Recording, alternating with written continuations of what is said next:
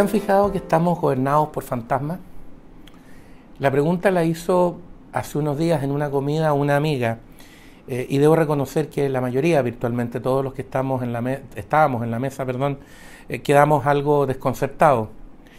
Eh, no me refiero al presidente Allende ni al gobierno de la Unidad Popular, nos dijo nuestra amiga, sino al fantasma de proyecto de nueva constitución que presentó la Convención Constitucional y que fue rechazado en el plebiscito del año pasado.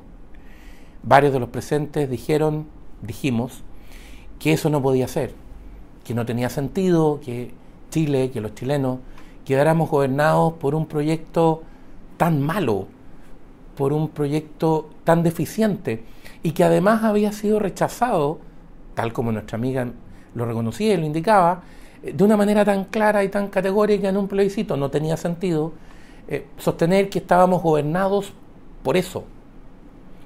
Ustedes olvidan, nos dijo, que hubo mucha gente, mucha más de la que ustedes creen, o mucha más quizás de la que quieren creer, que virtualmente se enamoró de ese proyecto, que creyó que ese proyecto era la puerta hacia un futuro casi, casi perfecto. O ya olvidaron, entre otras, las expresiones de, por ejemplo, la expresidenta Bachelet, cuando decía, refiriéndose a ese proyecto, algo así como no es perfecto o no es perfecta, pero se acerca a lo que simplemente soñé. La mesa eh, quedó en silencio. Nuestra amiga continuó, nos dijo, a ver, vamos a los hechos, a los datos. Primero, dijo, sabemos, sabemos hace tiempo en Chile, que nuestros principales problemas pasan por los temas de seguridad, de combate a la delincuencia, de control de fronteras, de terrorismo. Lo sabemos, hay antecedentes más que suficientes, siguen ahí. Pase lo que pase, tenemos todos los días nuevos hechos de violencia, nuevos casos de personas que son agredidas, incluso asesinadas. Sigue siendo el gran problema de Chile hoy, lo tenemos ahí. Eh, pero seguimos sin modificar la ley antiterrorista, seguimos sin modificar las normas sobre el uso de la fuerza, de manera que ambas instituciones, ambos cuerpos normativos permitan a las instituciones que deben hacerse cargo del combate de este tipo de delitos actuar con eficacia dentro del derecho adecuadamente.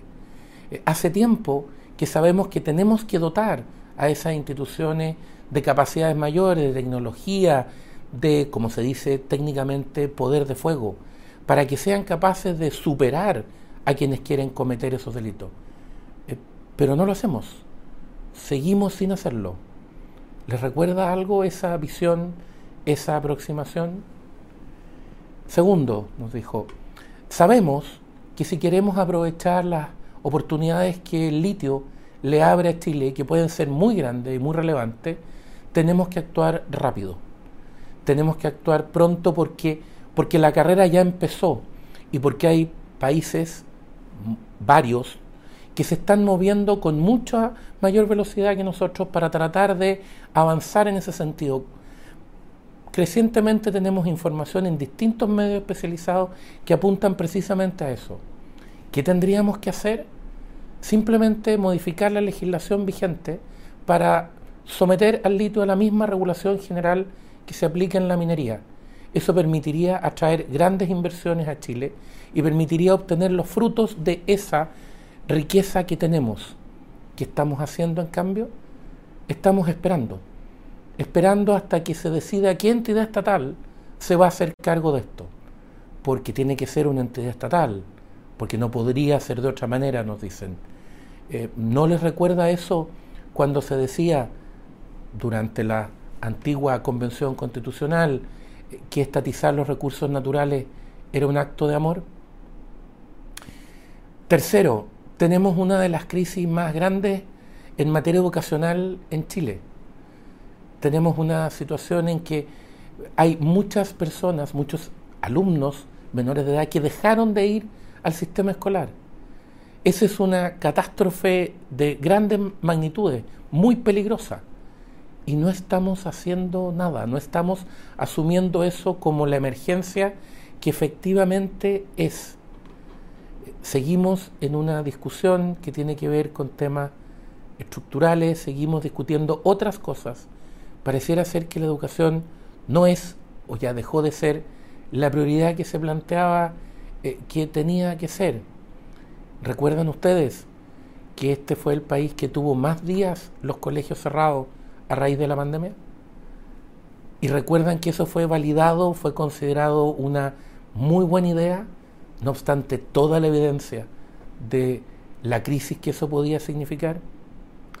Tres, nos dijo nuestra amiga, llevamos meses discutiendo reformas en materia de pensiones y en materia de salud. Y en vez de tratar de mejorar lo que tenemos y de optimizar un sistema que funciona para mejorar la calidad de lo que reciben las personas, estamos concentrados en reemplazarlo o por el Estado directamente o por modelos teóricos que no sabemos bien cómo van a funcionar y si son capaces de hacerse cargo de todo lo que hay que hacer.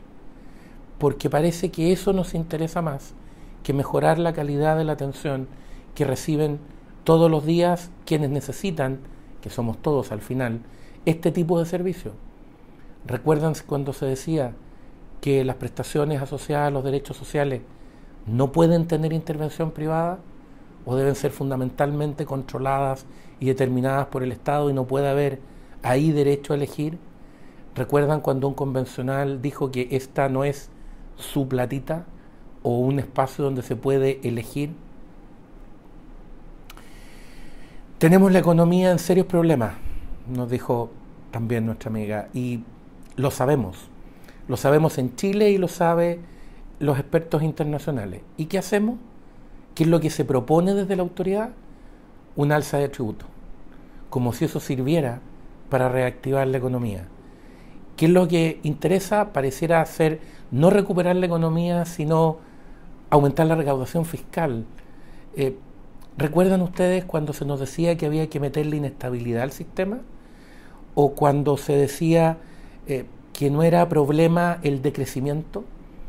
que a la inversa había que dejar de preocuparse por esto de crecer y de mejorar la situación económica, eh, la verdad es que la comida no terminó con todos del mejor ánimo, eh, no obstante que reconocimos que nuestra amiga tenía fundamentalmente razón. Cuando nos íbamos, alguien dijo que no dejaba de parecer extraño que un gobierno que había, o una coalición de gobierno mejor, que había planteado o que se había planteado como capaz de cumplir tantos sueños, de abrir tanto espacio a los sueños, eh, se quedara atrapada en los fantasmas.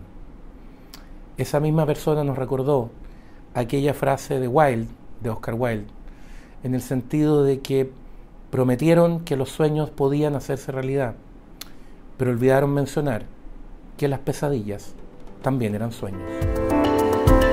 El libero, la realidad como no la habías visto.